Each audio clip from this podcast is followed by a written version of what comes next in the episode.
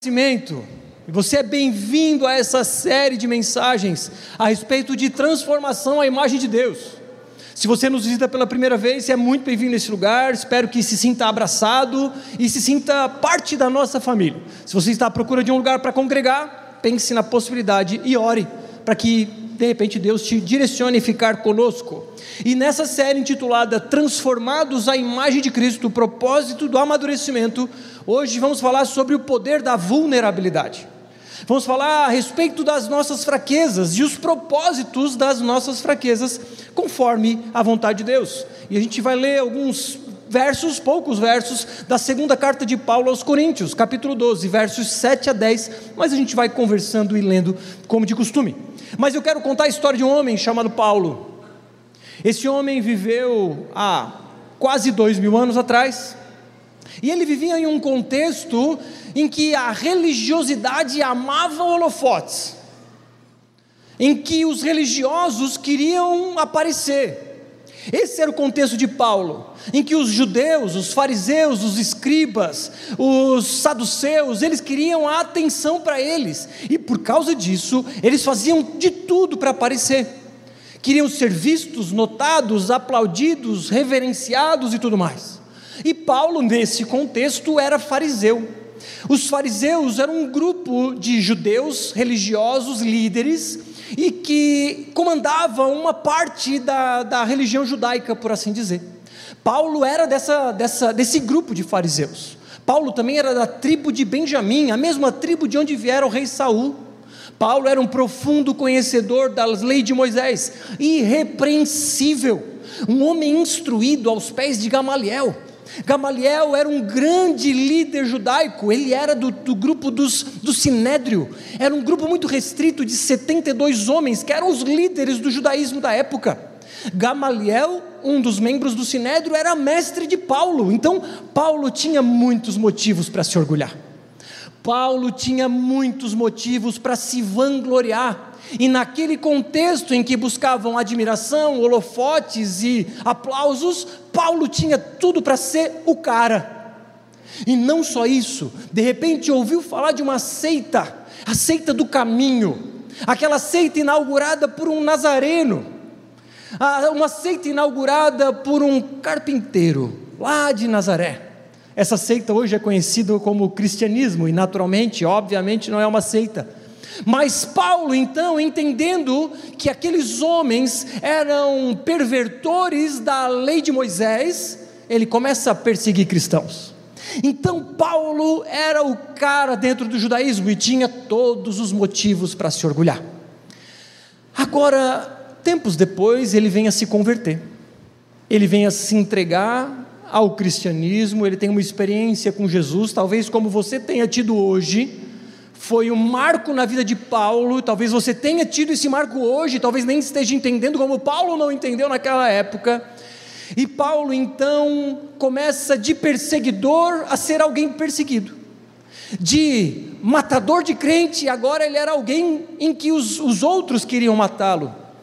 E ele agora passa a ter uma vida muito diferente.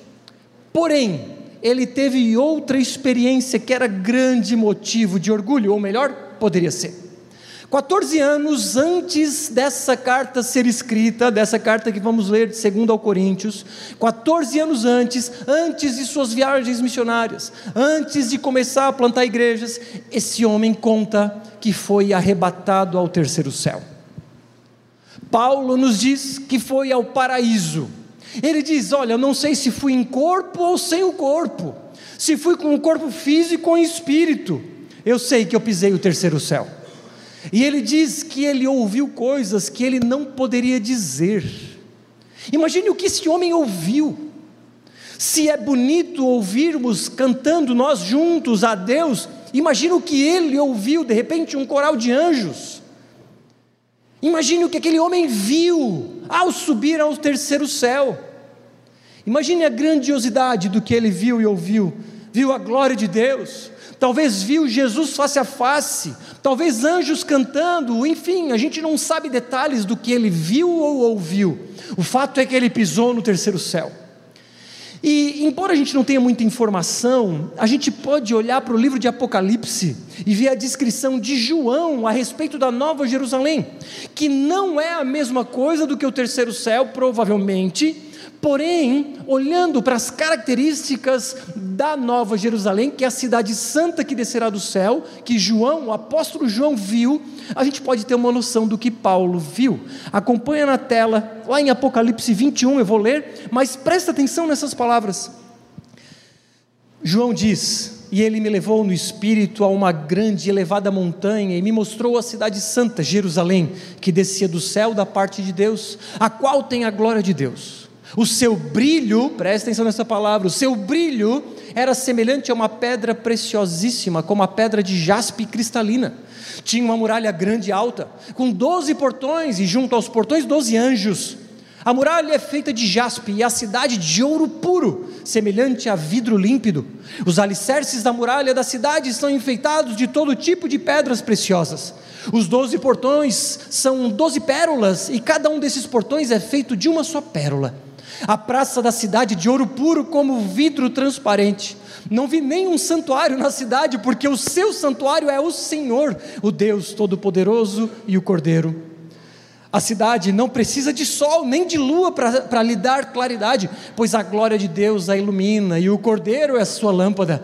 Nela não entrará nada que seja impuro, nem o que pratica abominação e mentira, mas somente os inscritos no livro da vida do Cordeiro. Então o anjo me mostrou o rio, presta atenção nessa palavra, o rio da água da vida, brilhante como cristal, que sai do trono de Deus e do Cordeiro. No meio da praça da cidade, de um, e de um e de outro lado do rio, está a árvore da vida, que produz doze frutos, dando seu fruto de mês em mês, e as folhas da árvore são para a cura dos povos. E por fim, nunca mais haverá qualquer maldição Nela estará o trono de Deus e do Cordeiro. Os seus servos o adorarão, contemplarão a sua face, e na sua testa terão gravado o nome dele. Então já não haverá noite, e não precisarão de luz de lamparina, nem da luz do sol, porque o Senhor Deus brilhará sobre eles e reinarão para todo sempre. Essa descrição de João a respeito da Nova Jerusalém nos dá uma ideia do que Paulo deve ter visto ao subir ao terceiro céu. Agora, o que Paulo poderia fazer com essa informação? Com essas coisas gloriosas que viu e ouviu? Facilmente em nossos dias ele se tornaria um palestrante muito famoso. Facilmente, se ele não fosse tocado pelo Espírito, ele buscaria a glória pessoal porque esse era o contexto da religião da época um contexto em que os religiosos queriam aparecer. Agora, ele fala sobre essa experiência 14 anos depois, somente porque estavam duvidando do seu apostolado, então ele estava se defendendo. E ele ainda começa dizendo: Olha, teve um homem que teve uma experiência, no fim das contas sabemos que era ele, mas era simplesmente estava falando para se defender daqueles que o perseguiam e diziam que ele não era um apóstolo. Mas pergunte-se: se fosse você, se você subisse ao terceiro céu e visse as coisas gloriosas que Paulo viu e ouvisse as coisas indizíveis, é interessante que nós, por conta das mídias sociais, temos um desejo de mostrar onde vamos. Podemos ir na barra do torneiro e nós tiramos uma foto e colocamos no Instagram. Estamos na Lagoa da Velhinha, mostrando para todos que estamos na Lagoa da Velhinha. Quem dirá quando a gente vai para o farol? Aí é que a gente quer mostrar. Mas enfim, se nós queremos mostrar esses lugares, imagina se nós fôssemos ao terceiro céu. E eu quero falar sobre uma experiência muito relatada na ciência, chamada de experiência de quase morte, também chamada de EQM, é uma experiência que muitas pessoas relatam a respeito de algo que vem. Num momento de quase morte, às vezes, talvez até um momento de morte, por algum motivo essas pessoas voltam à vida, elas têm experiências maravilhosas. Como, por exemplo, um vídeo que está rodando nesses dias, de uma mulher cujo filho, ah, ela em casa, procurando filho, se deu conta de que ele aparentemente não sabia onde ele estava, enfim, e o encontrou boiando na piscina. Vai correndo ao encontro do filho, aparentemente sem vida, já roxo, essa mulher começa a adorar a Deus, e esse é o relato que ela dá. Um menino, talvez de quatro anos, aproximadamente cinco anos, e esse menino já aparentemente morto, ela começa a adorar a Deus, agradecendo o tempo que ela tivera com aquele menino. Mas enfim, vem o resgate, eles levam para o hospital, e tempos depois aquele menino recobra as, as forças, a consciência, e ele diz: Mamãe, você demorou para me pegar na piscina? É, filho, eu sei, mas não tem problema. Jesus estava cuidando de mim. E aquele menino diz que viu um grande brilho e um grande rio. E ele diz que havia muitas frutas.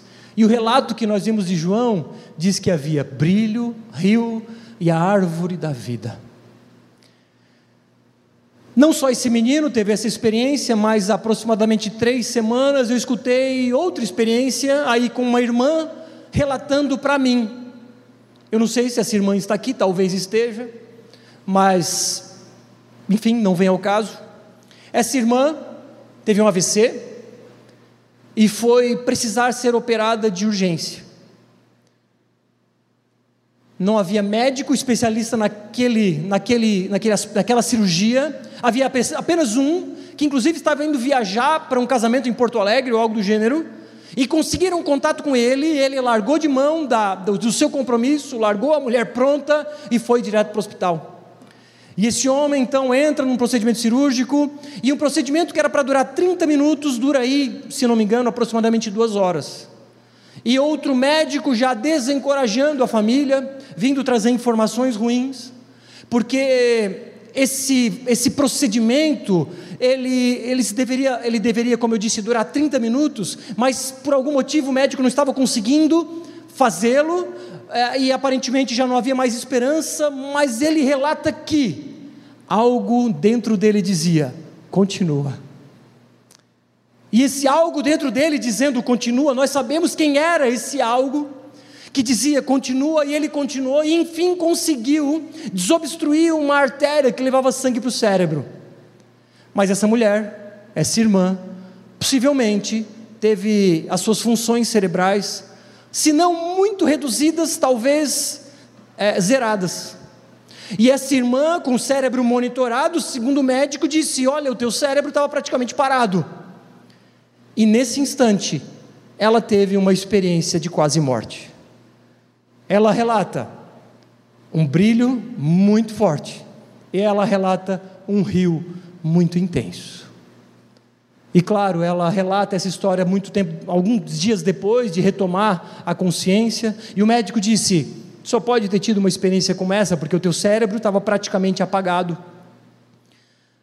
E o interessante dessa história é que essa mulher, ao compartilhar com outras pessoas, líderes religiosos da nossa cidade, esses disseram: essa história precisa ser conhecida pelo mundo inteiro. Você pode participar do nosso podcast e você vai ser famosa no mundo inteiro. E ela se lembrou dessa passagem que nós vamos ler, da passagem de Paulo indo ao terceiro céu. E ela disse: O que? Eu vou buscar glória para mim por ter tido uma experiência? Eu vou buscar a glória porque eu vi o terceiro céu, ou seja lá o que eu vi ou presenciei. Eu não vou usar dessa experiência para promoção pessoal. E essa foi a resposta dela. O fato é que pessoas que têm experiências sobrenaturais podem se utilizar disso como ferramenta de promoção pessoal. E em tempos em que todos querem holofotes, é fácil se utilizar dessas experiências para isso. Essa irmã poderia ter um futuro garantido como uma palestrante motivacional, contando a respeito de sua experiência, como Paulo poderia ter feito da mesma forma. E ela entendeu que não deveria usar dessa experiência de algo glorioso para trazer glória para si mesmo, mas ela entendeu que ela precisava simplesmente compartilhar essa história nas conversas pessoais, porque a fé de todos que ouvem essa história certamente é fortalecida, como a minha fé foi há cerca de três ou quatro semanas atrás. Então, Paulo, indo ao terceiro céu, o que ele faria com essa informação? Será que ele se gloriaria? E ele diz então, no verso 7 de segunda carta aos Coríntios, capítulo 12: E para que eu não ficasse orgulhoso com a grandeza das revelações, foi-me posto um espinho na carne, mensageiro de Satanás, para me esbofetear, a fim de que eu não me exalte. Paulo, para que se não se exaltasse daquela imagem maravilhosa que vira, daquelas ah, coisas que ouvira, foi colocado sobre ele um espinho na carne. Nós não sabemos o que é o espinho na carne, Há um mistério que os teólogos, uns dizem que era um problema na visão por conta de malária, outros dizem que era uma tentação específica, outros ainda falam que eram os perseguidores. O ponto é que nós não sabemos, mas havia um sofrimento constante, contínuo na vida daquele homem. E talvez a não identificação desse espinho na carne é porque dessa forma nós podemos nos identificar com ele. Nós temos os nossos espinhos na carne. O ponto que Paulo sofria ao longo de 14 anos por esse espinho. E a palavra espinho, no original, ela se refere mais a uma estaca. Sabe, os romanos, dentre os seus meios de matar a, a, a ladrões, um dos meios, além da cruz, era por empalamento era colocado uma, uma estaca de madeira que penetrava uh, de baixo para cima o corpo das pessoas que eram assassinadas. E esse espinho na carne tem mais a ver com uma estaca que perfura o interior do homem do que propriamente um espinho, como uma roseta, por exemplo. O ponto é que era um sofrimento terrível. Ele diz que era um mensageiro de Satanás que o esbofeteava. E esbofetear não é um soco, é um tapa com as costas da mão, que é um tapa para humilhar. Agora, então, entendemos que Paulo, apesar da sua gloriosa experiência, tinha um sofrimento que humilhava. E esse mensageiro de Satanás deixava ele muito pianinho. Perceba que não era pecado, não é porque ele deixara uma brecha, não é porque ele não determinou, não orou, não é porque faltava fé na, na vida desse homem, mas Deus tinha um propósito em usar desse sofrimento para deixá-lo humilde. Deus é soberano e não há batalha entre o bem e o mal. Deus não está em pé de igualdade com Satanás e ele se guerreando por nossas vidas.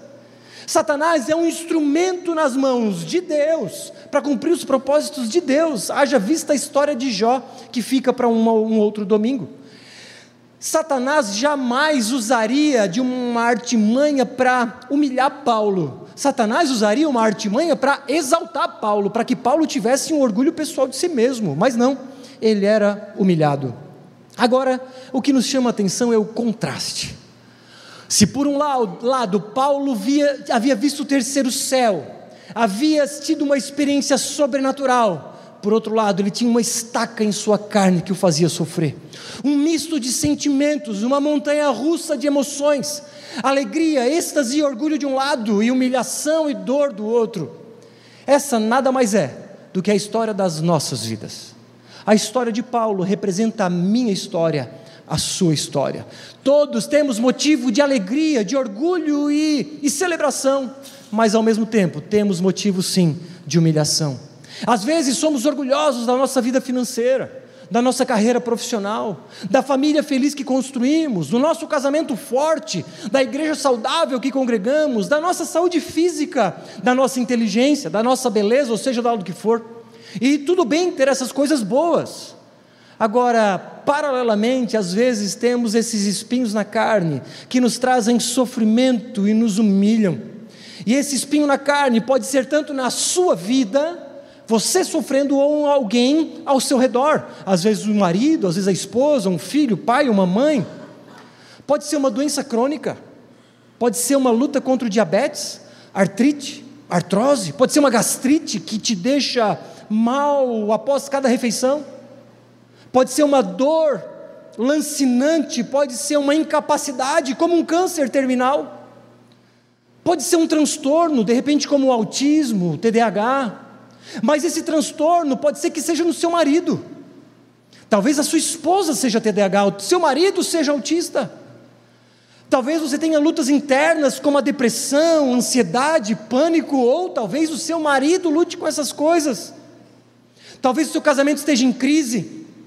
O seu casamento talvez esteja por um fio, ou talvez seja uma inimizade com alguém da igreja ou alguém da família. Talvez o seu filho seja viciado em drogas, ou você mesmo luta contra esse vício.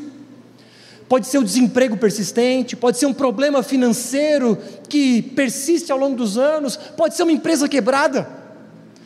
Enfim, há tantos possíveis espinhos na carne que podem tanto afetar as nossas vidas como quem está ao nosso redor. O ponto aqui em questão é que somos frágeis. O ponto aqui em questão é que somos vasos fracos e todos temos problemas. Todos somos frágeis e todos temos em alguma medida essa montanha russa de emoções. Agora, como lidar? Como lidar com esses altos e baixos? Como lidar com essa alegria que a vida nos proporciona e com a tristeza da dor que nos segue, que nos persegue dia após dia. Vamos perguntar como é que Paulo lidou com isso? Verso 8, ele começa: Três vezes pedi ao Senhor que o afastasse de mim. Ele tinha o espinho na carne e ele três vezes orou para que Deus afastasse.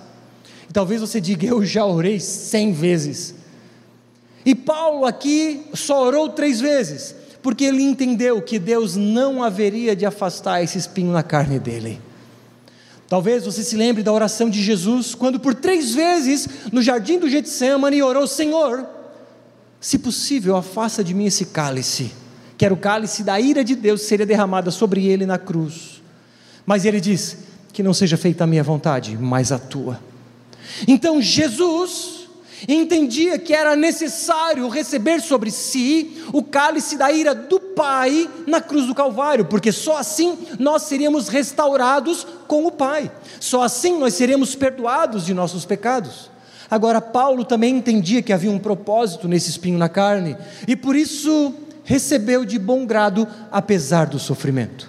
Então, talvez você não receba o livramento desse espinho, ou talvez receba, e que bom, mas entenda que se não receber, não é falta de fé. Não é porque você não orou o suficiente.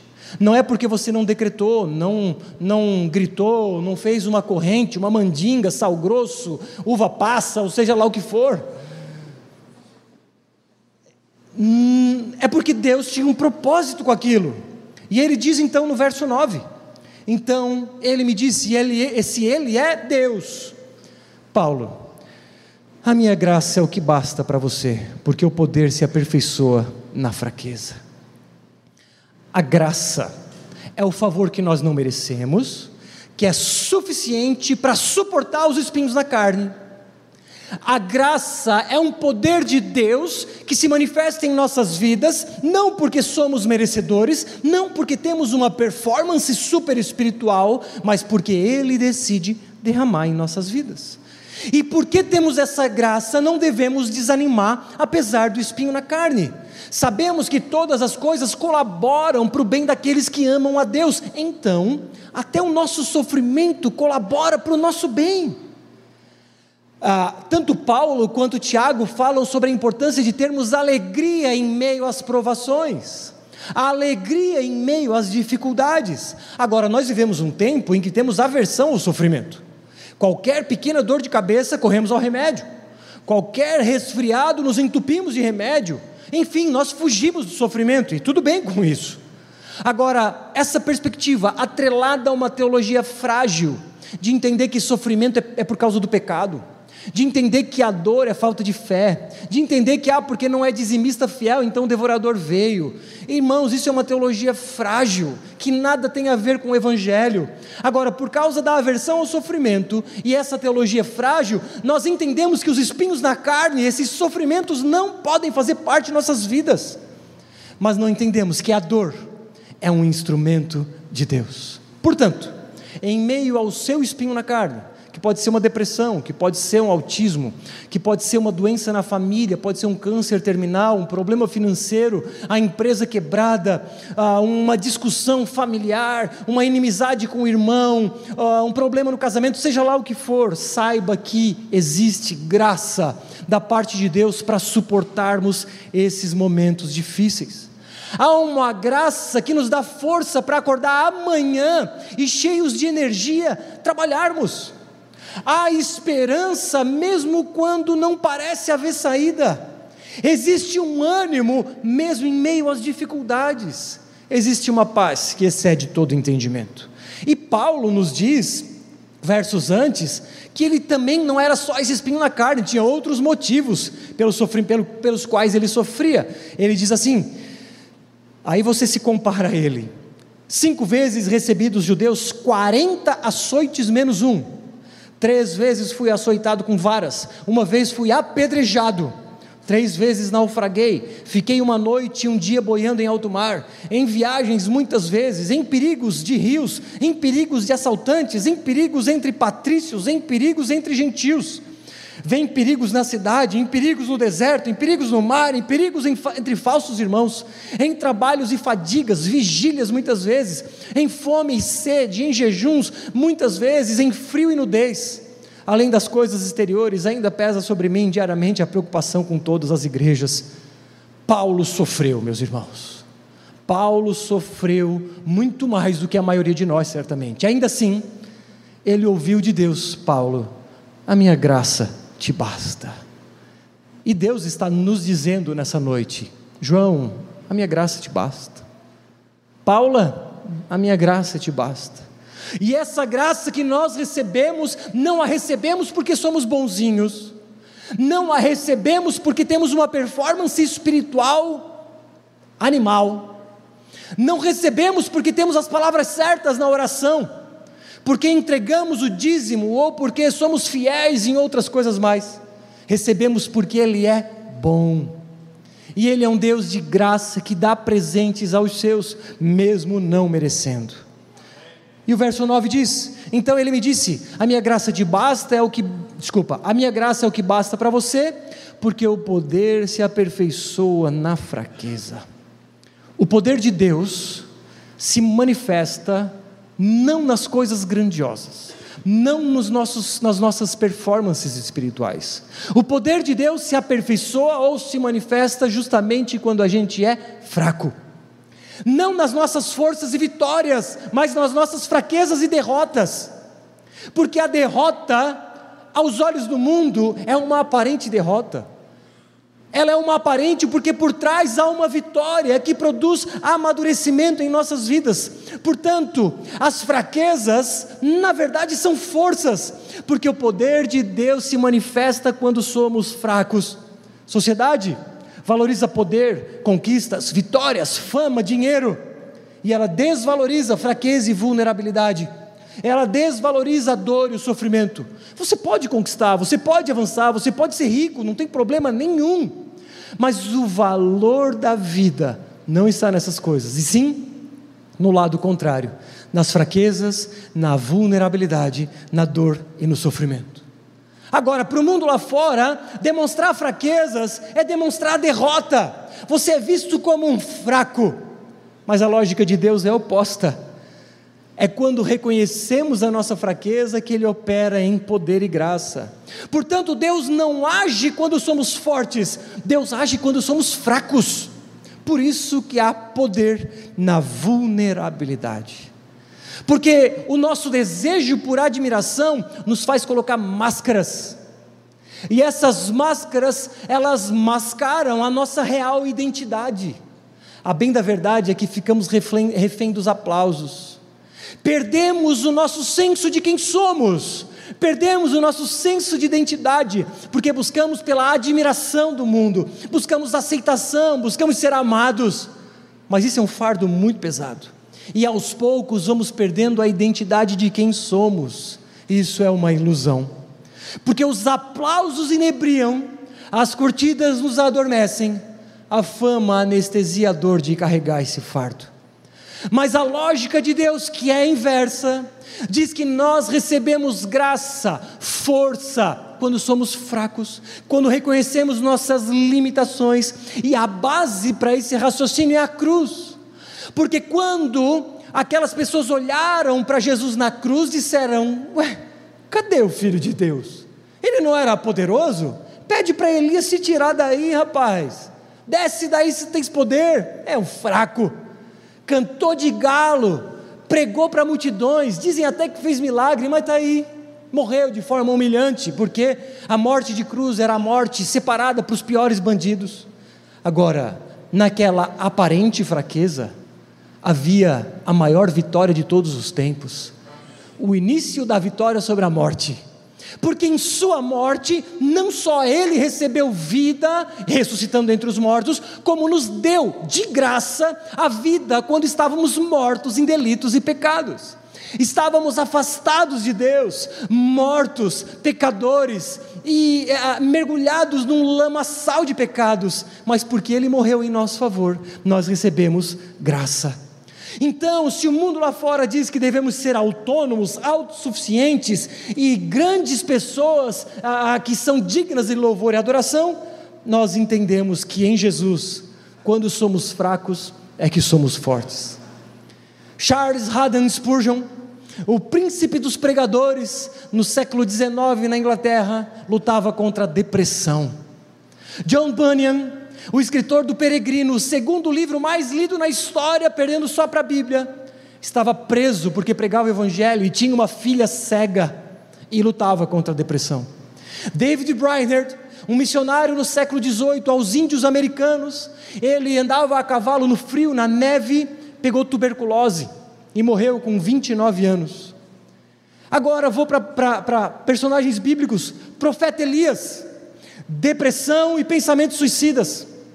Davi, o rei Davi, adulterou e arquitetou a morte do seu soldado para que pudesse ficar com a mulher dele. O homem segundo o coração de Deus. Moisés, comandando uma multidão, se achava incapaz. Noé, depois de sobreviver ao dilúvio, se embebedou. Tomé duvidou. Timóteo lutava contra a gastrite. Jacó mentiu. Paulo abandonou João Marcos porque achou ele muito frouxo. Oséias se casou com uma prostituta. Abraão mentiu. Jeremias, pensamentos suicidas. E você achando que você é perfeito? É nas fraquezas, meus irmãos, que encontramos Deus. Não somos super espirituais, pelo contrário, a nossa vulnerabilidade manifesta a força de Deus.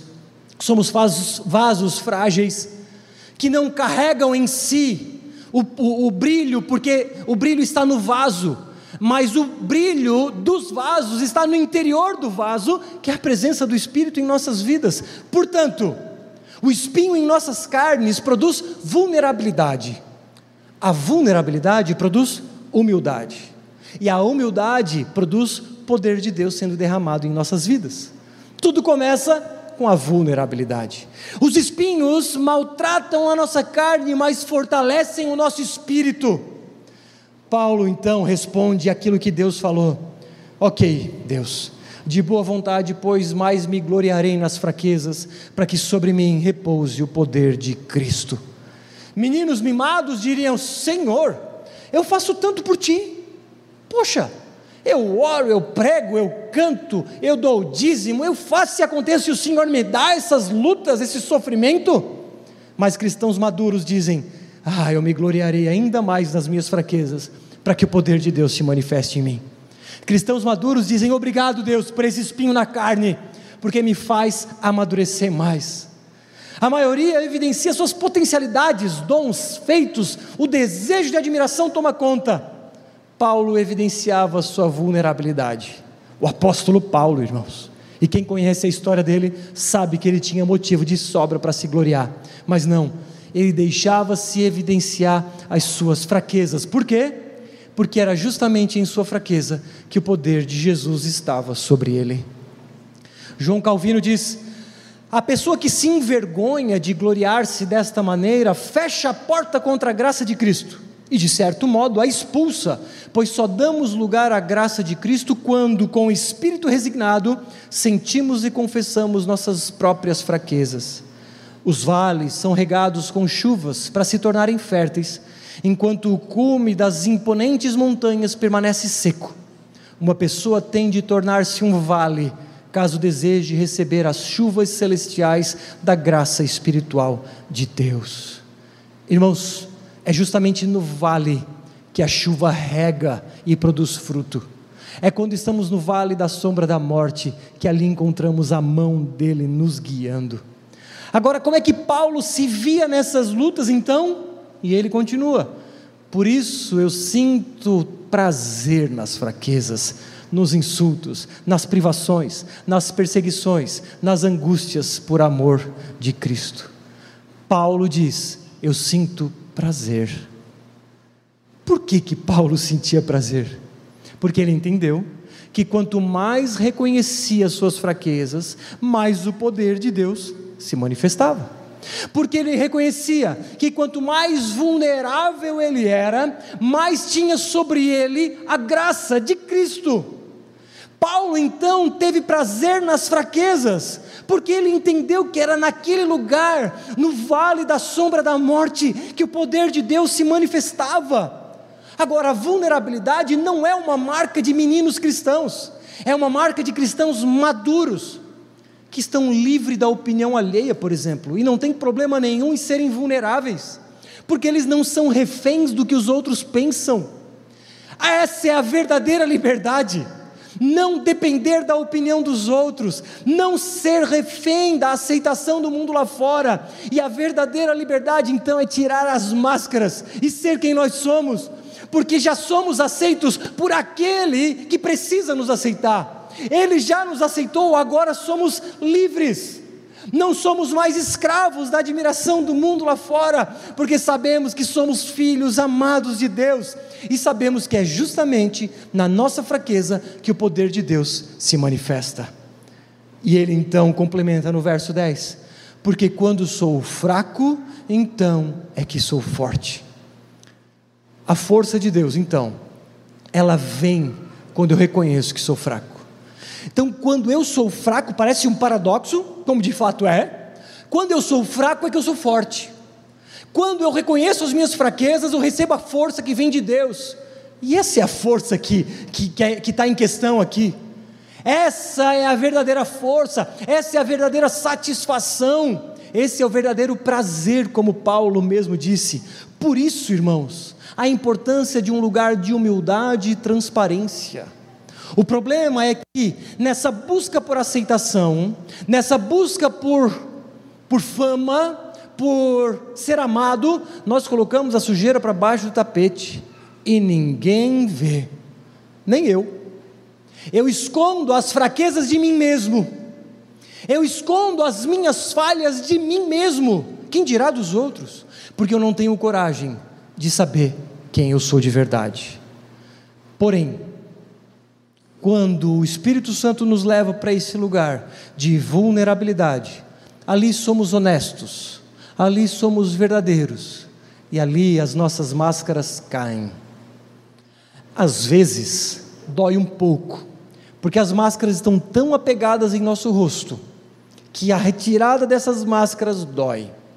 Mas essa dor ela é necessária porque é uma dor que produz cura, é uma dor que produz restauração da nossa identidade.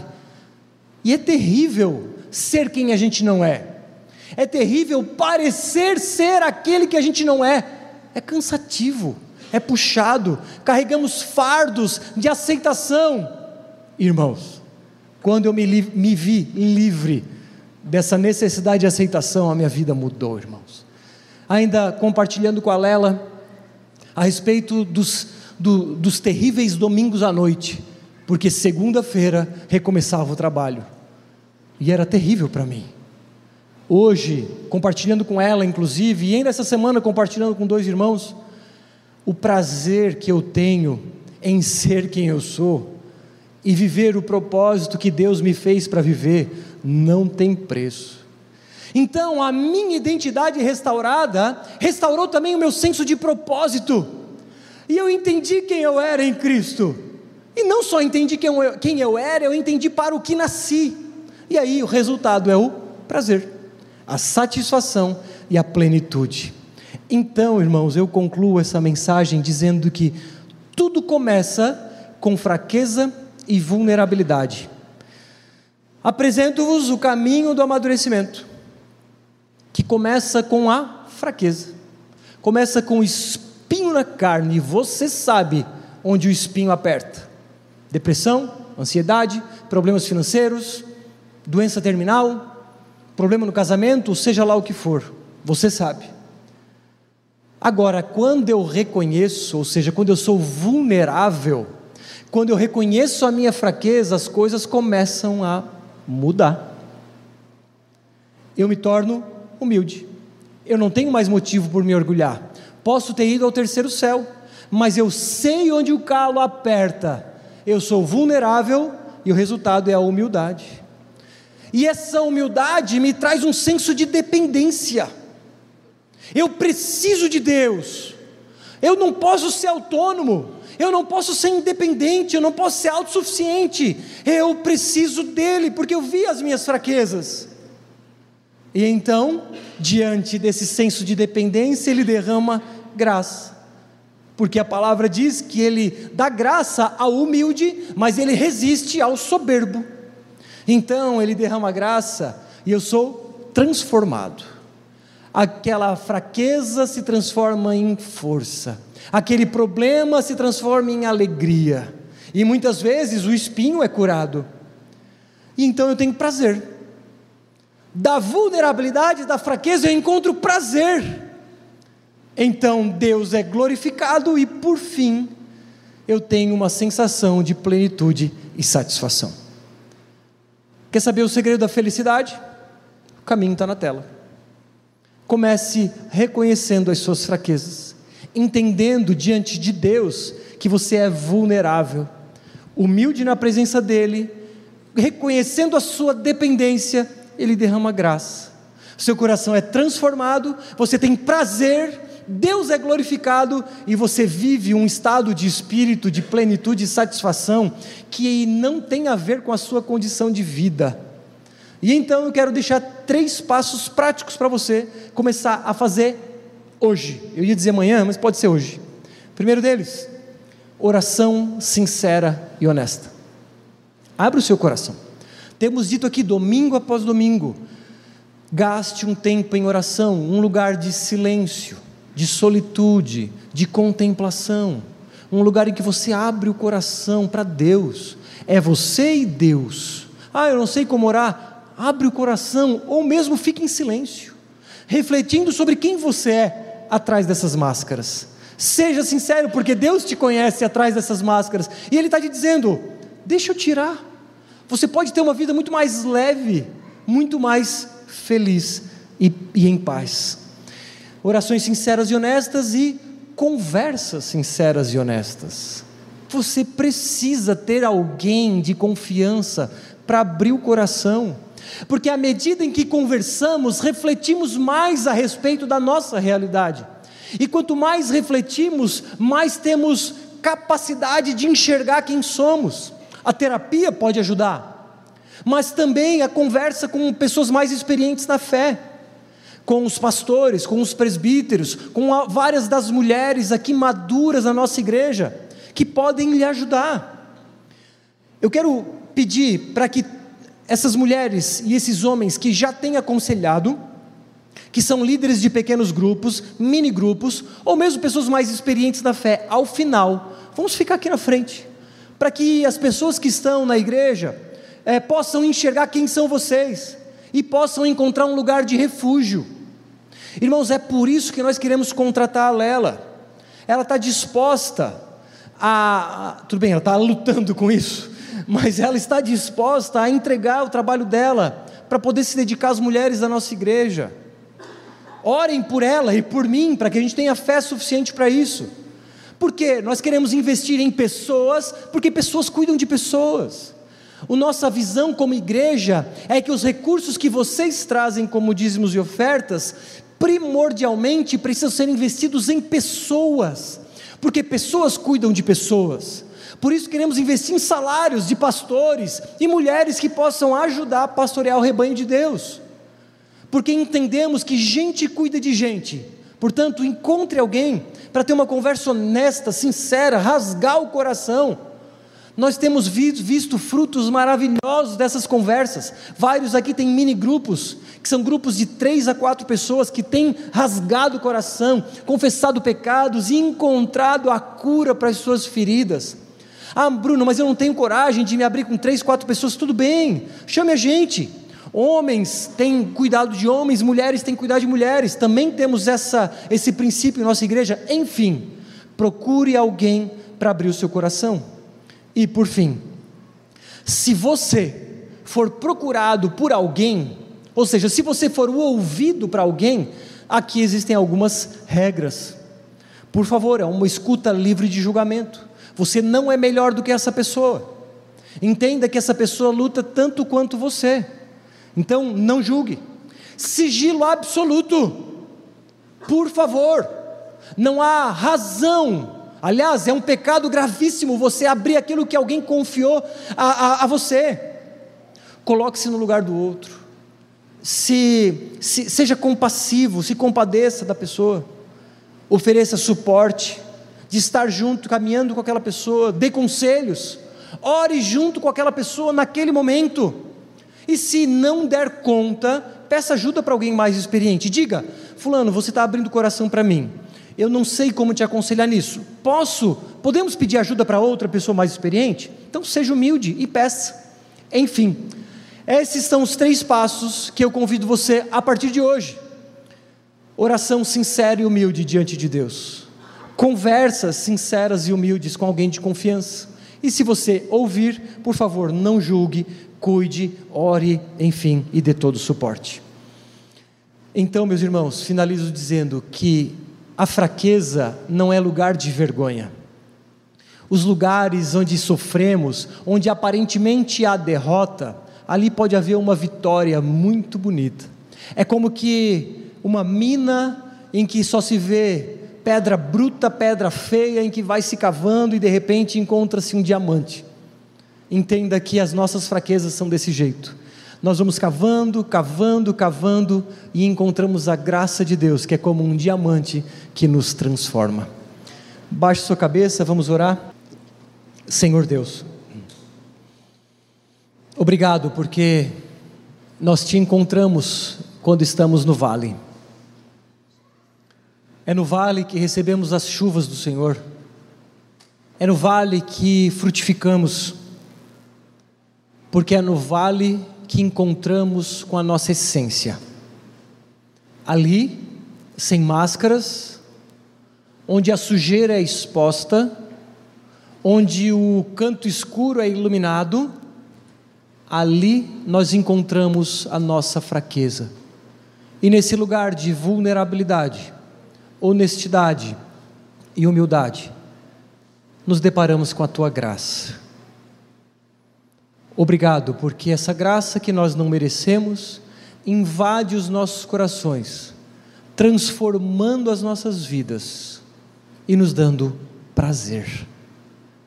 E esse prazer que traz a glória somente a Ti, vai nos criando um estado de espírito tal, uma paz que excede todo e qualquer entendimento. Obrigado, Senhor. Nos dá oportunidades de nos depararmos com as nossas fraquezas. Em nome de Jesus. Amém.